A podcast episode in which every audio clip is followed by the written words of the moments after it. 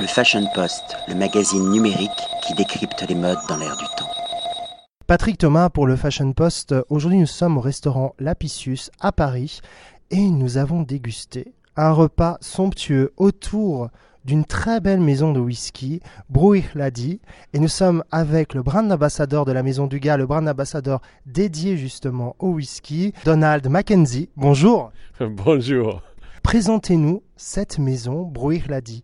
Bruichladi se situe sur l'île mythique d'Ayla. Alors, euh, souvent, on, l'appelle euh, Islay euh, ou encore Ailey, mais nous, autochtones, on le prononce Ayla. Ayla se trouve à l'ouest de l'Écosse, on, est dans l'océan Atlantique, en face de nous, c'est la Terre-Neuve, qui, est très très loin, n'est-ce pas? Et, et, fait partie de ce, de terroir mythique de l'île d'Ayla. Vous êtes originaire vous-même de cette, de cette île. En effet, je suis fils de Beaumort à l'origine, euh, euh, mais à 11 ans, mes parents ont déménagé pour le village de Port-Charlotte, à l'ouest de, de l'île, le plus joli village de l'île, n'est-ce pas? Quelle est la particularité des whiskies de Bruichladi ah, très bonne question. Bruck l'a dit, euh, euh, euh, une hypothèse très simple. Alors, pour faire un très bon vin, j'ai fait court hein, parce que j'ai un petit arambic. Pour faire un très bon vin, encore faut-il un très bon raisin. Et il faut en prendre bien sûr le plus grand soin de ce raisin-là. Mais si on a d'abord un très bon raisin, ma foi, on pourrait faire un très bon, un très bon vin. Bruck l'a dit, c'est la même chose. Pour faire un très bon whisky, il faut, tiens donc, une très bonne orge. Y a-t-il un seul whisky Bruck l'a dit ou plusieurs? Ah, il y a plusieurs styles. Vous savez, nous on aime beaucoup l'éclectique. Le, on aime beaucoup les, saveurs différentes. Alors, il y a trois styles. Il y a le Bruichladi, n'est-ce pas, éponyme, qui est, et c'est surprenant peut-être pour un whisky de l'île d'Ayla, non tourbé. Il n'y a pas les saveurs de fumée dans le Bruichladi, ce qui laisse apparaître d'autres saveurs, notamment les saveurs de l'orge. Ensuite, nous avons quand même notre whisky tourbé à nous, hein, euh, aux saveurs fumées franches, qu'on appelle Port Charlotte, euh, au nom de mon village à moi, n'est-ce pas, qui est sur un tourbe, par contre, pas du tout monolithique, c'est pas une tourbe dominante, c'est une tourbe fine. La, fumée n'est pas la seule saveur, c'est une des saveurs, c'est une je, que j'apprécie beaucoup personnellement. Et enfin, nous avons le fameux euh, euh, Octomore, le whisky tout simplement le plus tourbé au monde. On est d'accord pour dire qu'on peut envisager un repas autour du, whisky, euh, notamment le whisky Brewer l'a dit. Là, on, a, on en a eu la preuve.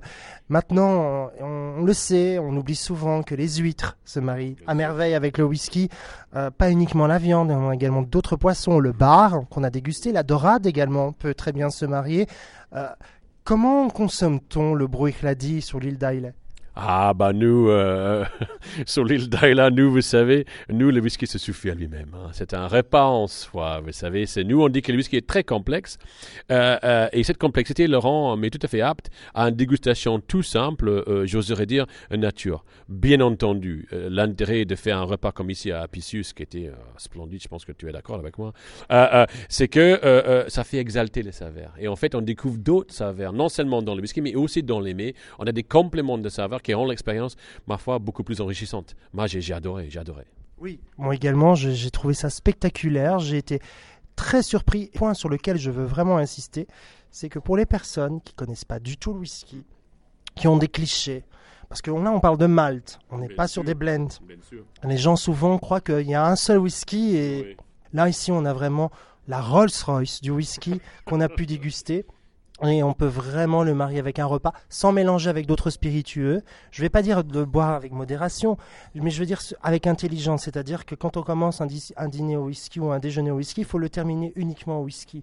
Vous êtes d'accord avec moi Il ne faut pas commencer à mélanger avec d'autres spiritueux au vin Non, non, non. Et bien sûr, l'entrée, j'oserais dire, de whisky euh, l'a dit, c'est que nos embouteillages, bon, on embouteille avec des degrés relativement élevés, hein, euh, à 50 degrés, voire même pour certains euh, encore plus. Hein. Euh, donc, il faut servir un peu. il ne faut pas servir des grands verres.